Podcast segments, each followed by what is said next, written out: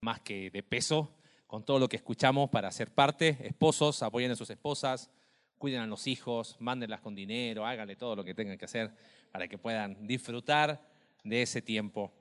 ¿Y qué vamos a hacer los hombres? ¿Ah? Una carne asada, nunca, nunca, un retiro espiritual, nunca nada, ¿no? Siempre que hacemos, o fútbol, o una carne asada, bueno, algo haremos pronto. Bien, vamos a seguir con el estudio de la, de la palabra de Dios y hemos, estamos en esta serie que llamamos Creciendo a través del conflicto. Eh, estamos de tribus a tronos y hemos hecho como una miniserie de la vida de David y creemos que este es un buen resumen de la vida de David, creciendo a través del conflicto. Hemos visto cómo David nos ha llevado a las cimas más enormes y diciendo, wow, qué hombre de Dios, hasta el valle más profundo del fracaso y uno dice, ¿cómo David hizo eso? Bueno, no muy lejanos a lo que nosotros somos, ¿no? De alguna manera es, es nuestra eh, realidad. Hemos visto conflicto eh, familiar cuando empezamos a hablar de David, conflicto con, con, la autoridad, con Saúl, la dinámica que se dio con Saúl, conflicto con sus hermanos, conflicto con un gigante. Y si pudiésemos colocar un título a la predicación de hoy, sería conflicto con la voluntad de Dios. ¿Qué tema esto de la voluntad de Dios, no? Es una expresión eh, muy interesante. Algunos ni enterados que hay voluntad de Dios, ¿no? Es como que viven porque hay que vivir, ¿no? Eh, otros, Dios les ha, bueno, no Dios, pero otros parece que tienen una capacidad sobrenatural para decirle la voluntad de Dios a quién? A otros. ¿Viste personas así? Es como que ellos eh, son especialistas en decirle la voluntad de Dios, pero siempre a los otros. Y cuando uno dice, ¿y cómo andamos por casa? No, bien, gracias, ¿no? Como dice nuestra frase mexicana, eh, candil, ese mero, siempre se me olvida, pero candil, candil de la calle, oscuridad de la casa, ¿no? Eh, y es como que tienen casi un llamado apostólico a decir la voluntad de Dios a otro, pero para la vida no pasa nada. Eh, otros viven una constante búsqueda de la voluntad de Dios. Y está buenísimo. Solo que se les va la vida en la búsqueda. O sea, tienen como 105 años y le preguntan, oye, ¿y, qué decisiones has tomado? Bueno, ahí estoy buscando la voluntad de Dios. Y bueno, pero, pero a, la, a, la, a la búsqueda debe seguirle decisiones concretas, ¿no? Eh, otros parece que tienen como dioses distintos. Es como que en esta área es de acuerdo a Dios, en esta área es de acuerdo a, este Dios, ¿no? Y en esta área es de acuerdo a X. Y es como que vivimos de maneras distintas según el área en que, en que nos desenvolvemos. Es un tema polémico, lamentablemente muy manipulado. Sin embargo, a la luz de los pasajes que vamos a ver, y abre ahí tu Biblia, por favor, en Primera de Samuel, capítulo 23 y capítulo 24. Eh, si uno puede resumir, uno ve a David en un conflicto con lo que le estaba sucediendo. Vamos a ver algunos salmos.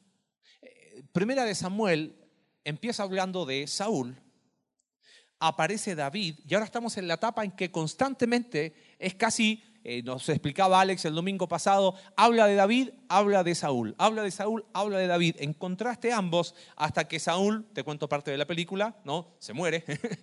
Y después seguimos en segunda de Samuel solo con David. Estamos en esa etapa en que ambos están ahí eh, en la historia y es un contraste interesante que sucede entre ambos. El contexto es muy interesante. ¿Recuerdas el domingo pasado? Si no viniste, lo refrescamos rápidamente. Eh, aprendimos a través de la vida de David y Saúl que la forma más costosa de aprender es a través de qué? De los errores propios. Es sabio aprender de errores de otros. Eh, sale muy caro cometer todos los errores del mundo y aprender de ellos. David entendió eso y fíjate cómo termina el capítulo 22. ¿Recuerdas que eh, habían, eh, por la mentira que dijo Saúl al eh, David al sacerdote, terminó Saúl matando a todos los sacerdotes y escapó a Abiatar solamente.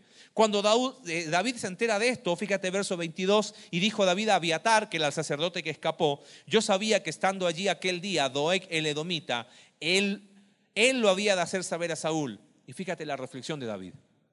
Yo he ocasionado la muerte de todas las personas de la casa de tu padre. Está caro aprender de errores propios. Así que David dijo, lección aprendida, no más solo, no más mentiras, no más lealtades equivocadas.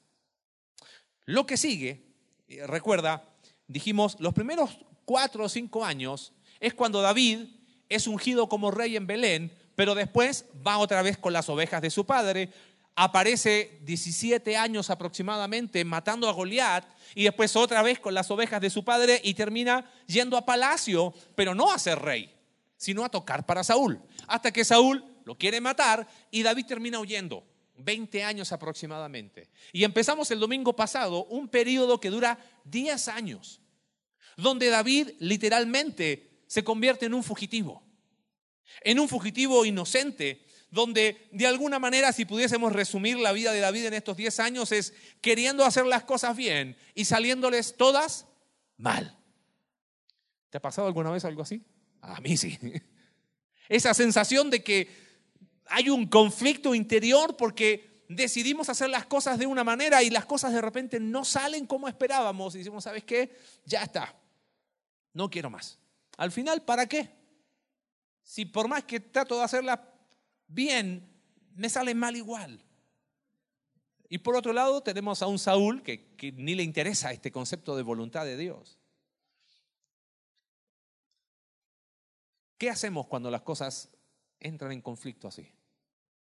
Sabes, en estos dos capítulos, y me gustaría compartir esta idea para que lo podamos grabar. Si el domingo pasado dijimos que la forma más cara de aprender es a través de los errores propios, hoy la idea que quiero que te puedas llevar es que vivir de acuerdo a la voluntad de Dios. Que es, ese creo que es el tema que surge en estos capítulos. Vivir de acuerdo a la voluntad de Dios es la forma más segura de crecer a través del conflicto. No podemos evitar los conflictos. A veces decimos, no, es que yo quiero, no, no, mira, son inevitables, son parte de la vida. Jesús dijo, en el mundo tendréis aflicción, pero confiad. ¿Qué hacemos? ¿Cómo caminar seguro cuando todo a mi alrededor aparece inseguro? Bueno, ahí es donde está esta verdad. Vivir de acuerdo a la voluntad de Dios. Es la forma más segura de crecer a través del conflicto. Permíteme resumirte rápido estos dos capítulos para después em, ver algunas lecciones respecto a la voluntad de Dios que nos enseñan estos capítulos. No pretendo que sea un estudio exhaustivo, no es que vamos a hablar, no es un, no es un estudio de la voluntad de Dios en sí, sino a la luz de la vida de David, en el conflicto en que él vivía, qué lecciones podemos aprender para entender que, como dijimos recién, Vivir de acuerdo a la voluntad de Dios es la forma más segura de crecer a través del conflicto. Bueno, ¿qué sucede? Fíjate, capítulo 23, verso 1, dan aviso a David y le dicen, mira, los filisteos están atacando la ciudad de Keila. Esta era una ciudad que estaba a unos 25 kilómetros al suroeste de Belén, la ciudad de David. Entonces, recuerda, trata de recordar el domingo pasado. David tomó decisiones solos, tomó decisiones sin consultar. Parece que David aprendió la lección. Mira lo que hace. Le avisan y David consultó a Jehová y dice, ¿iré a atacar a estos filisteos? Y Jehová le dice, sí. Eh, los hombres le dicen, los hombres de David, oye David, si aquí estamos en peligro, imagínate ir allá con los filisteos. David vuelve a consultar y Dios le dice, anda. ¿Sabes qué sucede? David libera la ciudad de Keila de los filisteos. ¿Qué esperarías si estuvieras un poco en los zapatos de David? Los de Keila me reciben, me hago un keiliano y ya me quedé con ellos, ¿no? ¿Sabes qué hacen los de Keila? Bueno, no tenían WhatsApp, pero le avisan a Saúl, David está acá. ¿Te das cuenta? O sea, David arriesga su cabeza por salvar a los de Keila, de los filisteos. ¿Y los de Keila cómo le pagan? Traicionándolo. Le dan aviso a Saúl, aquí está David. Así que David tiene que huir de Keila y se va a una zona que se llama el desierto de Sif. Ahí para en y ahí en el versículo 16 es el último encuentro con su amigo Jonatán que lo fortalece, le dice, David, ánimo, Dios está contigo. Pero resulta que los de Sif también traicionan a David. O sea, ayuda a los de Keila, traición. Se va a los de Sif, no les hace nada y le dan aviso a Saúl. Y ahí llega Saúl. Y otra vez David tiene que huir y se va más al sur, a una zona súper desértica. En eso le dan aviso a Saúl que los filisteos habían invadido el país. Así que Saúl por un tiempo deja de perseguir a David para ir a atender ese asunto. ¿Sabes que me llamó la atención ahí una paradoja muy interesante? David es traicionado por su propio pueblo. Y la única forma que encuentra paz es indirectamente a través de los filisteos. ¿Entiendes? Como los filisteos están invadiendo y Saúl se fue para allá, bueno, un descansito. ¿Sabes dónde termina David? Termina en una zona que se llama Engadi. Engadi es cerca del Mar Muerto, es una zona donde está así muerto, no hay un árbol. Ahí está lleno de cuevas. Esa es la zona donde miles de años después se encontraron los rollos del Mar Muerto, porque es una zona donde en esas cuevas, en ese tiempo no había, pero bueno, las comunidades, etcétera, etcétera. Está ahí, en Engadi, David está en una cueva tratando de decir, ya no quiero más. Capítulo 24, adivina quién llega a la misma cueva donde estaba David. Llega Saúl. Es como, ah, ¿qué pasa, no? Dice, que, dice capítulo 24, verso 3, eh, que David, perdón, que Saúl entró en la cueva para cubrir sus pies. Cubrir sus pies es un eufemismo, eso es una forma, eh, eh, la palabra técnica es una forma, ¿cómo se llama? delicada de decir algo que no es cómodo de decir. Lo que fue Saúl a la cueva fue hacer sus necesidades, ¿ok? Y literalmente hizo del dos. ¿Ok? O sea, se lo tengo que decir para que sepa qué, qué es lo que estaba haciendo Saúl, ¿ok? Así que Saúl está ahí. Y adivina qué sucede. Los hombres que están con David se dan cuenta que está Saúl, obviamente una cueva relativamente oscura, y le dicen, David, ahí está el día, es momento, toma la espada. Dios, te lo, te lo marco porque lo vamos a ver después, Dios trajo a Saúl para acá. David va y lo que hace es cortar la punta del manto de Saúl. Y dice el texto que se turbó, verso, verso 5, se turbó su corazón. Saúl sale de la cueva, David sale detrás de él y tienen una conversación bastante profunda, honesta e intensa. Ese es nuestro cuadro. Ahora, ¿cómo crees que estaba el corazón de David en estos dos capítulos? Si nos colocamos un poquito en sus zapatos, yo creo que estaba lleno de emociones contradictorias. Estaba lleno de preguntas que no, que no necesariamente tienen respuestas. Ayudo a los de Keila, me traicionan. Los de Sif también. Llego a Engadi, me voy a la cueva donde nadie más puede llegar. ¿Y quién llega ahí mero? Saúl. Sabes, yo creo que hay un conflicto enorme en el corazón de David. Ser ungido para transformarme en un fugitivo, como que no, no es negocio, ¿no? Y tú me dices, bueno, pero ¿cómo, ¿cómo sabes que David estaba en conflicto? Mira, los que estudian la Biblia eh, bastante, dicen que estos fueron algunos de los salmos que escribió David. En Jehová he confiado. ¿Cómo decís a mi alma que escape al monte cual ave? Porque aquí los malos tienden el arco, disponen sus saetas sobre la cuerda. David escribió mientras estaba en este tiempo, ¿hasta cuándo Jehová? ¿Me olvidarás para siempre? ¿Hasta cuándo esconderás tu rostro de mí? Pero yo en tu misericordia he confiado. Es como que, ¿qué pasa, Señor? Pues está bien, sigo confiando, pero, pero no entiendo lo que me pasa. Lleno de contradicción, porque había un conflicto más profundo, un conflicto con la voluntad de Dios. ¿Qué hizo que David no tirara, no tirara la toalla? ¿Qué hizo que David dijera, sabes qué, Dios, ya no quiero más? Porque él entendió que vivir de acuerdo a la voluntad de Dios es la forma más segura de crecer a través del conflicto. ¿Qué lecciones aprendemos sobre la voluntad de Dios en estos capítulos? Volvemos ahí a capítulo 23. Fíjate, primera lección. Verso 2. Cuando le, le, dan a David la noticia de que están combatiendo contra Keila, ¿qué hace David? Verso 2. Y David consultó a Jehová. Y Jehová respondió. Los hombres de David tienen temor. Oye, pero tenemos miedo. ¿Qué hace David? Verso 4, volvió a consultar a Jehová. Y Jehová le dijo, anda y descienda a Keila. Cuando está ahí, fíjate verso 9, entendiendo David que Saúl ideaba el mal contra él, le dice a Abiatar el sacerdote, trae el efod.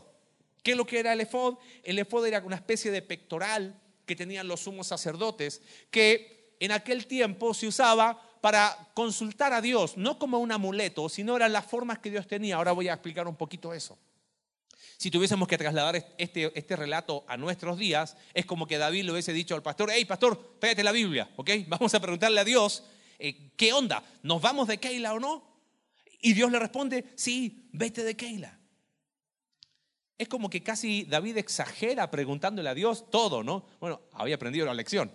Vimos el domingo pasado que por andar solo y por, por ir con mentiras, las consecuencias fueron más grandes. Ahora fíjate el contraste con Saúl. Capítulo 23, verso 7. Cuando le fue dado aviso a Saúl que David había venido a Keila, mira lo que dice Saúl. Dios lo ha entregado en qué? En mi mano. 23, verso 19. Cuando, eh, perdón, verso 21, cuando le dicen los de Sif, la otro, el otro lugar, Saúl dice, bendito seáis vosotros de Jehová. Está diciendo, Dios, Dios les ha usado a ustedes porque habéis tenido compasión de mí. ¿Sabe? Yo aquí veo algo muy claro como primera lección. Dios revela claramente su voluntad. Por lo tanto, no supongas lo que Dios no dice. Mire, David tenía conflicto con la voluntad de Dios. ¿Voy? No voy. ¿Hago? No hago. David preguntó y ¿cómo respondió Dios? Claramente. Pero ¿qué hizo Saúl? Ah, Dios lo entregó en mi mano. Él no consultó a Dios. Él hizo qué? Suposiciones. Pero hizo las suposiciones colocando a quién de por medio? A Dios. Sabes que la primera lección que yo veo acá es que Dios nos revela claramente su voluntad. Por lo tanto, no supongas lo que Dios no dice. Mira, cuando hablamos de voluntad de Dios, evidentemente, por muchos años serví enseñando en, una escuela bíblica, bueno, lo sigo haciendo, solo que voy, voy menos tiempo, y hay una pregunta que siempre cae el último año de los alumnos. Profesor, ¿le puedo hacer una pregunta? Sí, le digo. ¿Cuál cree usted que sea la voluntad de Dios para mi vida? Y siempre les digo lo mismo apenas puedo con la mía. voy a saber de la tuya. Es que yo creo que si me voy a tal país o me voy a tal, y creemos que la voluntad de Dios es una está condicionado a la geografía de un lugar. ¿Cuál era la voluntad de Dios para David? ¿Estar en Keila, en Sif, en Engadi? ¿Ser un fugitivo? Pablo hizo planes para ir en una dirección y Dios le dijo, Pablo, es por acá. No busques en la geografía solamente lo que Dios te puede dar. La voluntad de Dios no es un lugar físico. ¿Qué es la voluntad de Dios entonces? Es sencillo, ¿sabes qué? La voluntad de Dios son principios bíblicos. Nada más. A ver, sí quiero aclarar algo acá. Hebreos capítulo 1, verso 1, dice que Dios, habiendo hablado de muchas formas y de muchas maneras a los padres por los profetas. O sea, está diciendo, en otro tiempo, Dios habló de cuántas maneras, según el versículo. Muchas maneras. ¿Y cuántas veces? Muchas veces. ¿Qué usó Dios en el Antiguo Testamento? Sueños, visiones, usaba el lo que te expliqué recién. Esas eran las formas que Dios tenía para hablar. Dice, pero los postreros tiempos, ahora a nosotros, nos ha hablado por medio de quién? Del Hijo. La construcción gramatical de ese versículo da la idea de, aquí hubo algo que fue muchas veces y de muchas maneras. Pero acá hay una revelación definitiva. Dios nos ha hablado a través del Hijo. Y el testimonio del Hijo está ¿dónde? En su palabra. Por eso te decía, si tuviésemos que trasladar lo que hizo David con el efod, es haberle dicho al sacerdote, hey, trae la Biblia y veamos qué nos dice Dios. Mira, Yo sé que cuando nos metemos en temas de experiencias, cada uno tiene su propia experiencia. No, yo una vez tuve una experiencia, ¿ok? Si has tenido alguna experiencia, tenla para ti, contigo, nada más, ¿ok? Que sea tuya. Porque Dios nos habla hoy de una sola manera. Su palabra.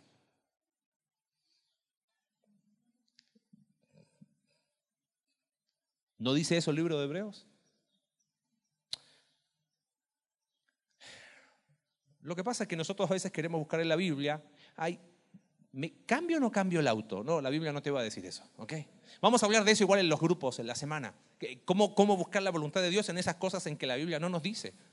Pero si la voluntad de Dios son principios bíblicos, cuando tienes problemas con tu esposo o con tu esposa, la Biblia te dice, ama a tu prójimo como a ti mismo. Ay, ¿cambio o no cambio el auto ahora? Mira, la Biblia nos dice que Dios sea preeminente. Si están las cosas en orden, bueno, hágalo. ¿Te das cuenta? Es sencillo. Dios nos habla claro en su palabra. Ama a Dios sobre todo con todo tu corazón, ama a tu prójimo. Bueno, ¿será voluntad de Dios que yo predique el Evangelio? Hermano, Él nos dejó claro, o sea, ir y hacer discípulos.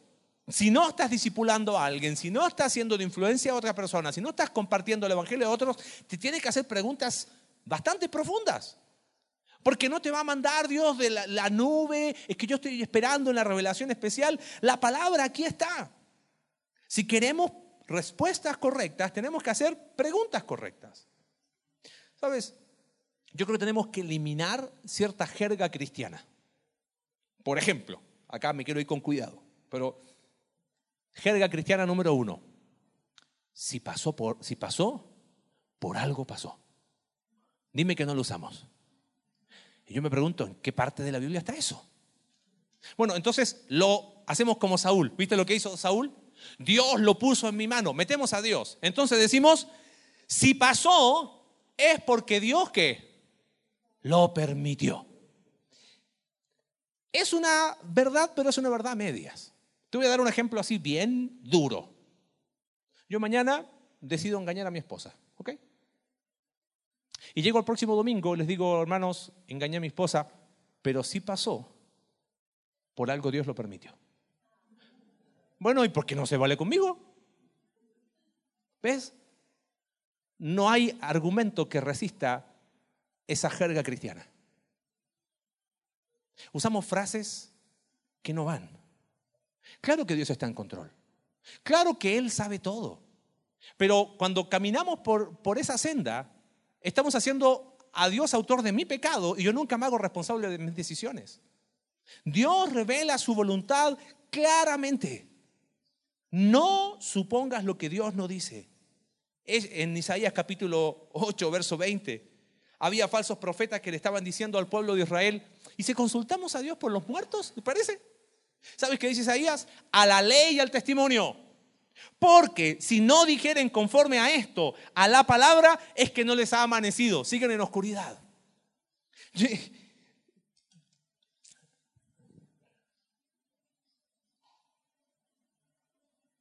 Si no hay palabra en tu vida, va a estar difícil vivir de acuerdo a la voluntad de Dios. Si no hay vida devocional, si no hay comunión con el texto bíblico, si me quedo con lo que me enseñaron el domingo y hacía pocas porque tengo sueño, estoy cansado, es domingo a esta hora, el servicio de las dos es complicado porque va a estar muy difícil vivir de acuerdo a la voluntad de Dios. Segunda verdad, Dios usa personas para aconsejarte, pero siempre filtra el consejo con la palabra de Dios. ¿Te lo puedo decir de manera popular mexicana? Dios usa personas para abusar, para aconsejarte, pero abusado, ¿ok? Abusado. En medio de eso vimos que en el capítulo 23, verso 16, ¿quién llega a David? Jonatán. Y, y Dios anima el corazón desanimado de David a través de la vida de Jonatán. Dios usa personas muchas veces para que el consejo aclare, ah, es por acá. Buenísimo, gracias Jonatán. Necesitamos Jonatanes en nuestra vida. Pero ¿qué hicieron los hombres de David cuando eh, estaba Saúl en la cueva. ¿Hablaron en nombre de quién? De Dios. Fíjate, verso 20, capítulo 24, verso 4. He aquí el día que te dijo Jehová. Esos hombres estaban confundiendo las promesas de Dios. Él lo puso en tu mano.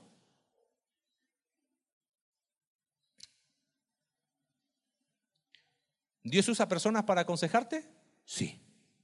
Pero ¿cuál va a ser siempre nuestro filtro? La palabra de Dios.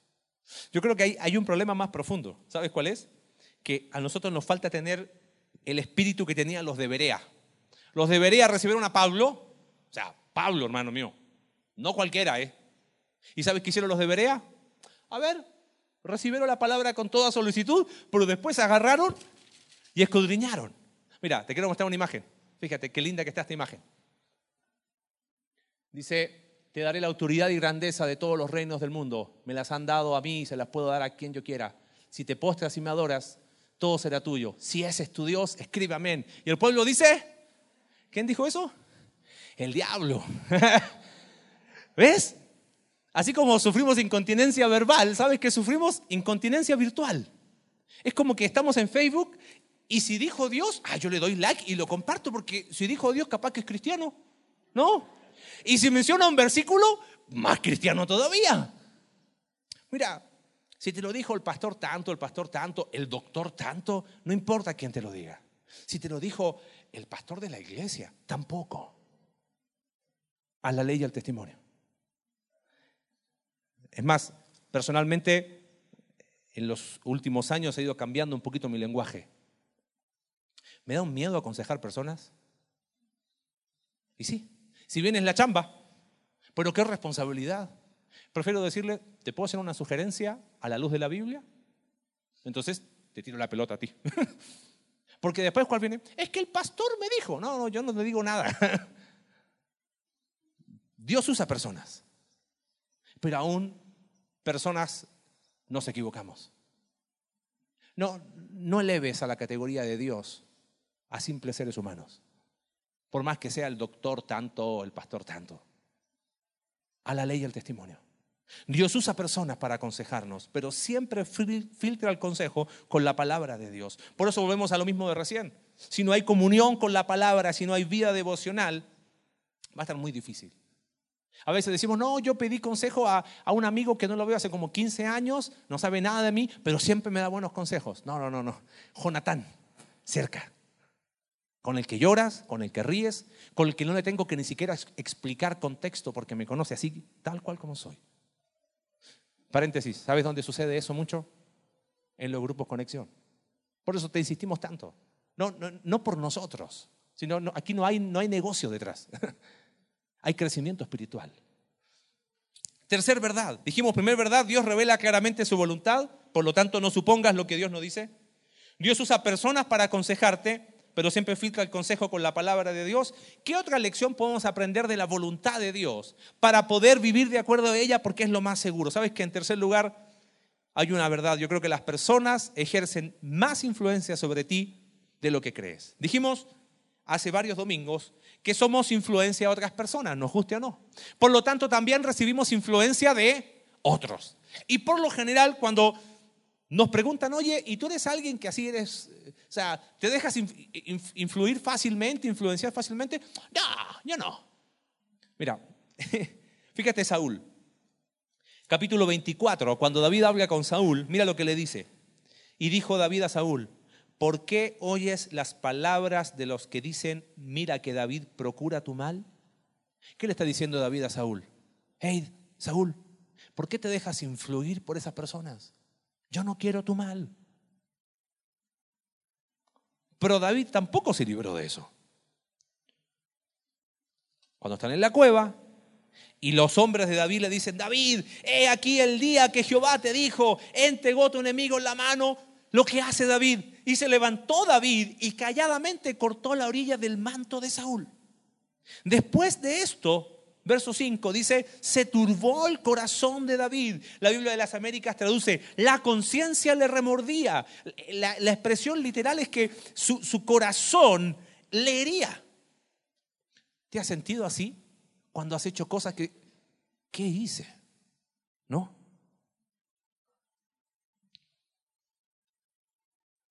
Quiero aclarar algo, porque David se turba y mira lo que dice. Dijo a sus hombres, Jehová me guarde de hacer tal cosa contra mi Señor el ungido de Jehová. Que yo extienda mi mano contra él, porque es el ungido de Jehová. Así que, ¿qué hace David? Reprimió David a sus hombres con palabras y no les permitió que se levantasen contra Saúl. Y Saúl, saliendo de la cueva, siguió su camino. ¿Y qué tiene que ver esto con la voluntad de Dios? Muchísimo. Saúl se dejó influir por otros para hacer algo contra la voluntad de Dios. David iba bien, ¿no? Él dijo, ok, pregunto a Dios, ok, no voy a estar suponiendo cosas. ¿Voy? ¿No voy? Sí, ok, perfecto. Recibo consejos, pero lo filtro. Pero sin darse cuenta, David cortó la punta del manto. Y tengo que aclarar ese versículo, porque lamentablemente, compartía en el primer servicio, Nuestro gremio, al que pertenecemos acá con, con mi amado Alex, está medio desprestigiado, es verdad. Este versículo se ha usado muchas veces por líderes de iglesias para decir, hey, no toquen el ungido de Jehová. Y ha sido el pretexto, ¿sabes para qué? Para aislarse, para volverte un intocable. Amado, si eso llega a pasar alguna vez en nuestra iglesia, ¿qué te hemos dicho siempre? Váyase y ciérrala por fuera. Porque eso no. Lo que está diciendo el texto es, es simple. David está diciendo, yo no voy a tomar por mi mano lo que Dios me va a dar en su tiempo. Porque, ¿qué significaba cortar el manto? Después le dice, hey, Saúl, fíjate, podría haberte matado, pero no lo hice. Pero te quiero dar una muestra de mi lealtad, es verdad. Pero ¿por qué David termina reprimiendo y diciéndole a sus hombres, nunca más? Porque lo alentaron. Yo no quiero deducir, pero yo creo que David entró en conflicto. Lo tengo, ¿qué hago? ¿Qué no hago? Bueno, a lo mejor no lo mató, pero sí lo llegó a pensar quizás. Lo que dice el texto es que David no va a usar medios humanos para las cosas que Dios le iba a dar en su tiempo y en su momento.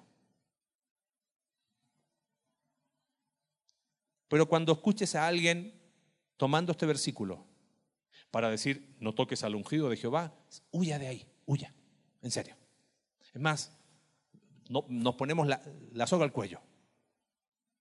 ¿Qué, qué sucede el día que alguno de sus líderes pequen? Porque pecamos. ¿Qué tienen que hacer? Agarrar, hablar con él y aplicar Mateo 18, ¿o no? Si tienes un problema con tu hermano, ¿qué tienes que hacer? Y hablarlo. Y si el líder no hace caso, ¿qué tienes que hacer? Y busca a otros, y si no, lo llevas a la iglesia. Pero estamos hablando de pecado, ¿ok? Pastor, es que a mí no me gusta la camisa que tú usas. Me... No, no, para hacer eso, no, no, no, no se trata de eso. Ay, que me molesta la barba. No, no, no, hay, no, esas son otras, otras cosas. No, no mezclemos peras y manzanas. Pero jamás usar este texto para aislarnos de la comunidad. ¿Sabe? Aquí hay algo más profundo. Las personas ejercen más influencia sobre ti de lo que crees. ¿Cuántas veces Dios te ha dicho claramente, es por acá? Sabes lo que tienes que hacer. Pero a la mera hora de hacerlo, ¿cuál es nuestra... Es que si yo lo hago, voy a tener problemas con tal, tal y tal. ¿No? Entonces prefiero qué? No hacerlo. Ah, las personas ejercen más influencia sobre tu persona y sobre mi persona de lo que nosotros creemos. Sabes que ese es el camino. Es que, ay, qué pena, ¿no? Y es eso que nos pega a nosotros como país, ¿no? Porque todo nos da pena, ¿no? Pero no nos da pena con Dios. ¿Entiendes? O sea, preferimos, y ahí te das cuenta, la influencia es que, ¿qué van a decir? Es que si yo hablo, ¿qué van a y buscamos aceptar, en, lo más profundo hay un problema de identidad.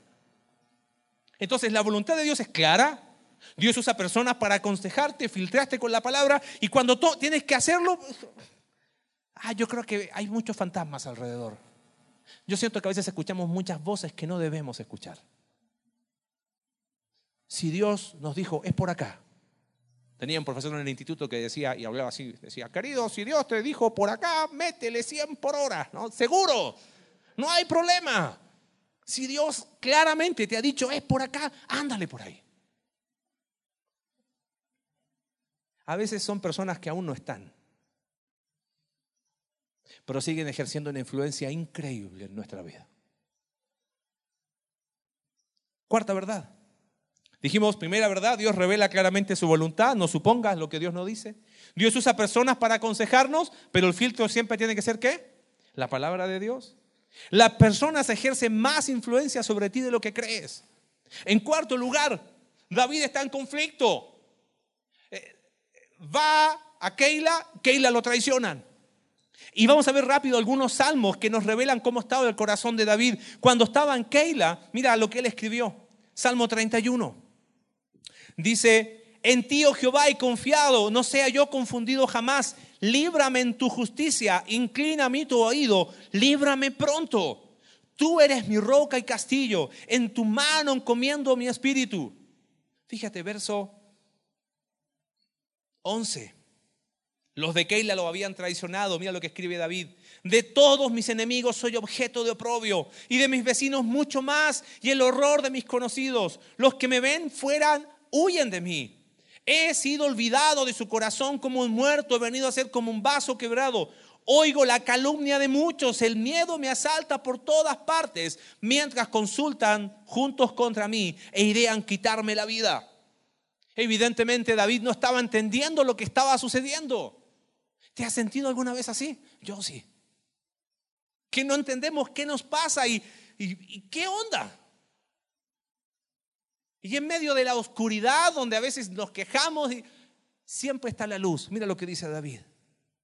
Verso 14, pero yo en ti confío, oh Jehová.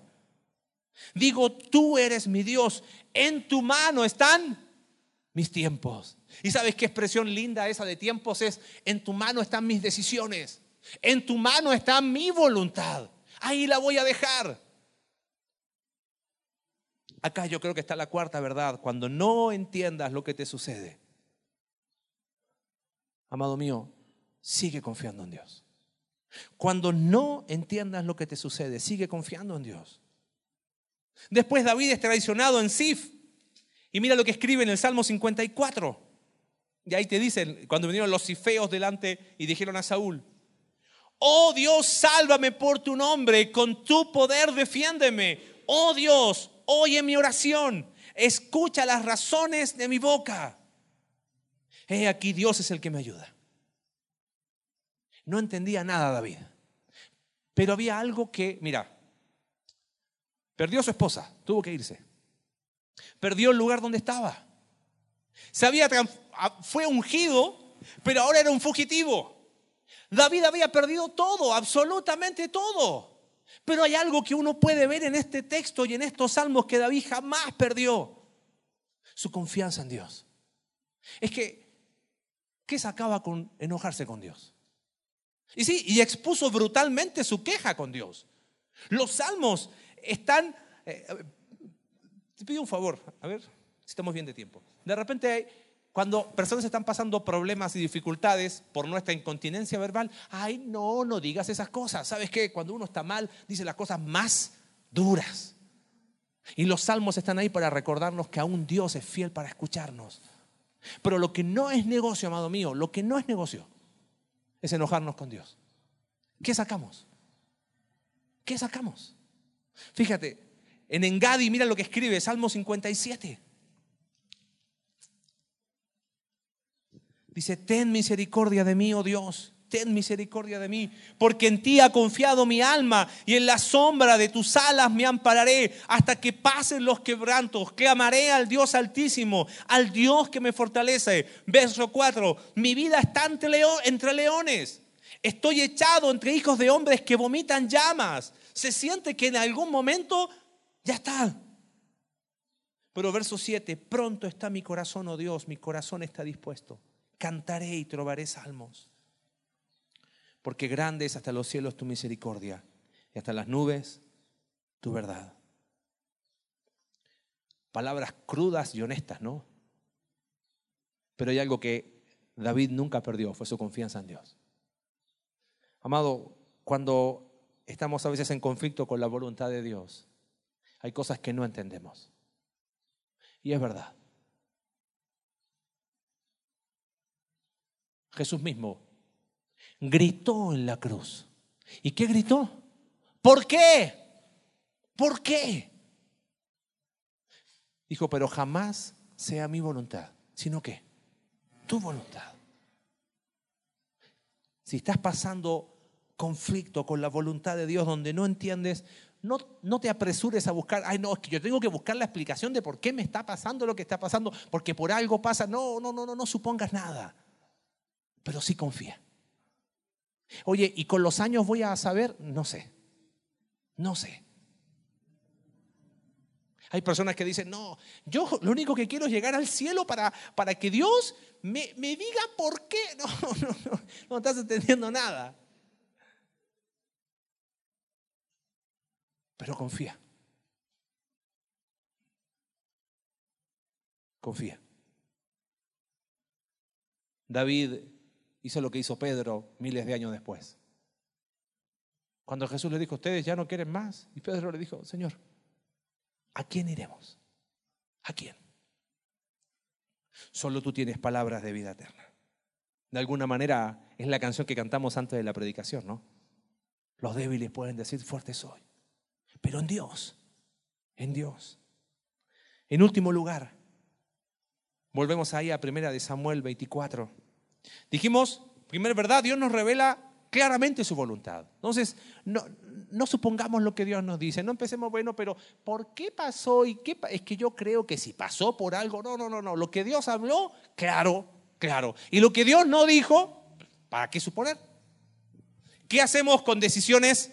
Dijimos, esas que a lo mejor Dios no nos dice claramente en su palabra, bueno, vamos a estar hablando de eso en la semana en los grupos Conexión. Dios usa personas para aconsejarte, pero dijimos siempre el filtro, la palabra de Dios. Las personas ejercen más influencia de ti de lo que crees. Por eso, al momento de hacer la voluntad de Dios, nuestra lealtad, como decía Alex el domingo pasado, de hacer al Cristo resucitado, lealtades equivocadas nos llevan a cometer locuras.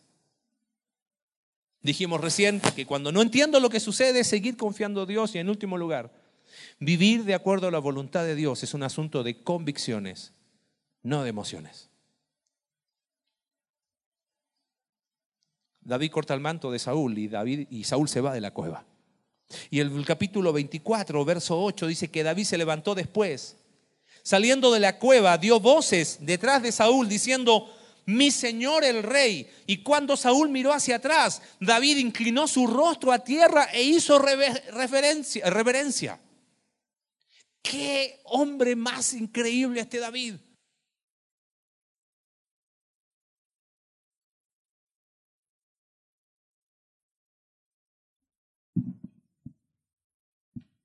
¿Qué hubiésemos hecho? No. Salió poder. ¿Qué hubiésemos, me quedo con esta, así no hay problema, no hacemos tanto lío. ¿Qué hubiésemos hecho nosotros en lugar de David? Yo le clavo la lanza mientras se va oyendo. no, ya que no lo hice en la cueva, ahora, o por último, tengo un, un diálogo con él, le digo, oye, Saúl, ¿qué? ¿Le dice mi rey? ¿Y hace reverencia? ¿Sabes cómo se llama eso? Convicción. Porque David entendió que si él estaba ahí todavía, es porque Dios estaba en control. Reconocer todavía a Saúl de esa manera era el reconocimiento explícito, Señor, yo confío en ti. Y esto es un asunto de convicciones, no de lo que siento. Porque si David se hubiese dejado llevar por lo que sentía, te aseguro que otra hubiese sido la historia. Pero él se afirmó en sus convicciones. Y le dice, ¿por qué oyes esas palabras? He aquí, hoy le dice David, han visto tus ojos cómo Jehová te ha puesto en mis manos y yo no te maté. Conoce pues y ve que no hay mal ni traición en mi mano, ni he pecado contra ti. Sin embargo, tú andas a casa de mi vida para quitármela. Mira lo que dice David en el verso 12. Juzgue Jehová entre tú y yo y véngame de ti Jehová, pero mi mano no será contra ti. ¡Wow! Eso es convicción. Ahora hay que decir eso, ¿eh? Hay que tener integridad para decir eso. Ahora, lo que me llama la atención es la reacción de David, perdón, la reacción de Saúl. Aconteció, verso 16, que cuando David acabó de decir estas palabras a Saúl, Saúl dijo, ¿no es esta la voz tuya, hijo mío David? Y alzó Saúl su voz. ¿Y qué hizo? Lloró. Y uno dice, wow, lloró. Ya con lágrimas, ya está al otro lado, ¿no? Yo creo que David se, perdón, yo creo que Saúl se emocionó. Pero vivir de acuerdo a la voluntad de Dios no es un tema de emociones. Porque, ¿qué te muestran los capítulos que siguen? Que Saúl siguió persiguiendo a David. ¿Te has sentido emocionado alguna vez para hacer la voluntad de Dios, buenísimo.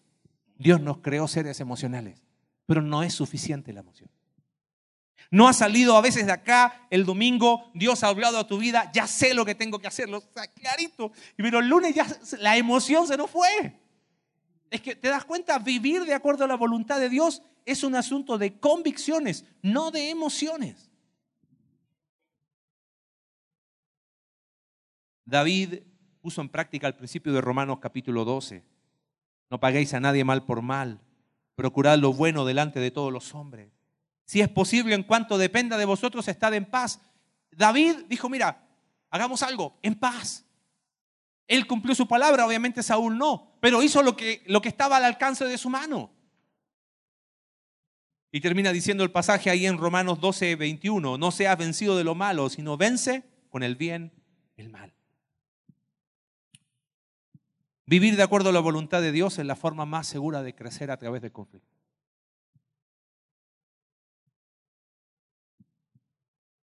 Dios es claro. Si Él te ha dicho, es por acá, no dude.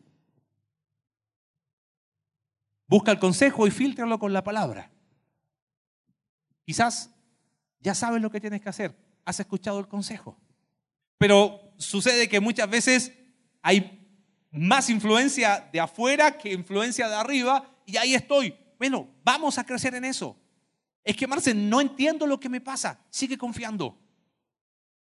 Pero para vivir de acuerdo a la voluntad de Dios, que es lo más seguro, ¿eh? debe ser algo de convicción. ¿Sabes? De alguna manera, hoy es una invitación. ¿Pero es una invitación a qué? Es una invitación a morir. ¿Cómo morir? Jesús dijo, si el grano de trigo no cae y muere, no va a llevar fruto. Pero si cae y muere, lleva mucho fruto. El que quiera ganar su vida, la va a perder. Pero el que pierde su vida, el que decide, como Jesús, no más mi voluntad, sino la tuya, la va a ganar. Un hombre de Dios una vez estaba en una cena del Señor y él dijo, no existe conflicto con la voluntad de Dios cuando la de Dios es la única que está en juego. No existe conflicto. El tema es que nosotros no queremos doblegarnos y creemos que somos más sabios que Dios. Vamos a crecer a través del conflicto. Y la forma más segura es vivir de acuerdo a la voluntad de Dios. Y nunca te olvides de esto. Nadie perdió haciendo la voluntad de Dios. Nadie. Nadie fracasó haciendo la voluntad de Dios. A nadie le fue mal haciendo la voluntad de Dios. Lo que pasa es que son pocos los que están dispuestos a pagar el costo. Primera de Juan dice, el mundo pasa y sus deseos, pero el que hace la voluntad de Dios permanece para siempre. Señor, en esta tarde te damos gracias por tu palabra. Porque entendemos que en medio de los conflictos que vivimos, en esas situaciones que quizás son complejas de entender, que, buscamos respuestas y nos quedamos con más preguntas, a la luz de la vida de David. Señor, hoy entendemos que vivir de acuerdo a tu voluntad es la forma más segura de crecer a través de los conflictos. Señor, necesitamos más el corazón que tuvo el apóstol Pablo cuando se encontró con el Cristo resucitado. Y preguntó, ¿qué quieres que yo haga? Señor, el que, el que gana su vida la pierde. Hoy nos has hablado a dar un paso de confianza en ti. Porque si queremos ganar, tenemos que perder. Si queremos vivir de acuerdo a tu voluntad, tenemos que morir a la nuestra.